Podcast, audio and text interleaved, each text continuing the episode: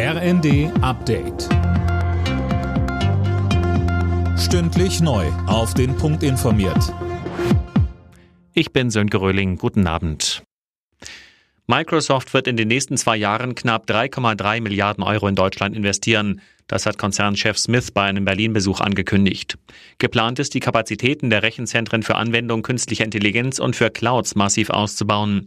Investitionen in den Wirtschaftsstandort Deutschland lohnen sich, sagte Kanzler Scholz. Wir sind nicht nur wahrscheinlich im Hinblick auf die Größe unseres Landes die definitiv erfolgsreichste Exportvolkswirtschaft der Welt, sondern wir sind auch ein Land, das eben mit der ganzen Welt Handel treibt, das überall investiert, aber eben auch Investitionen in das eigene Land einlädt. Die NATO steht weiter fest an der Seite der Ukraine. Das hat Generalsekretär Stoltenberg nach den Beratungen der Verteidigungsminister in Brüssel gesagt. Er lobte auch, dass inzwischen die Mehrheit der NATO-Mitgliedsländer das 2-Prozent-Ziel bei den Militärausgaben erfüllt.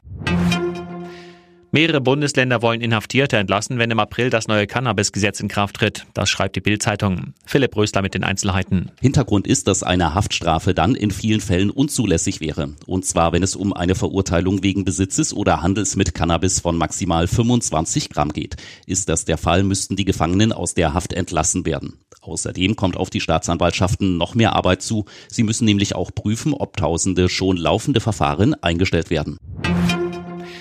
In Berlin ist am Abend das wichtigste Filmfestival Deutschlands gestartet, die Berlinale. Insgesamt werden bis Sonntag kommender Woche über 230 Filme aus 80 Ländern gezeigt. 20 Produktionen konkurrieren im Wettbewerb um den goldenen und die silbernen Bären.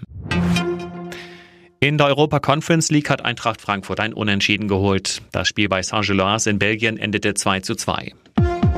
Alle Nachrichten auf rnd.de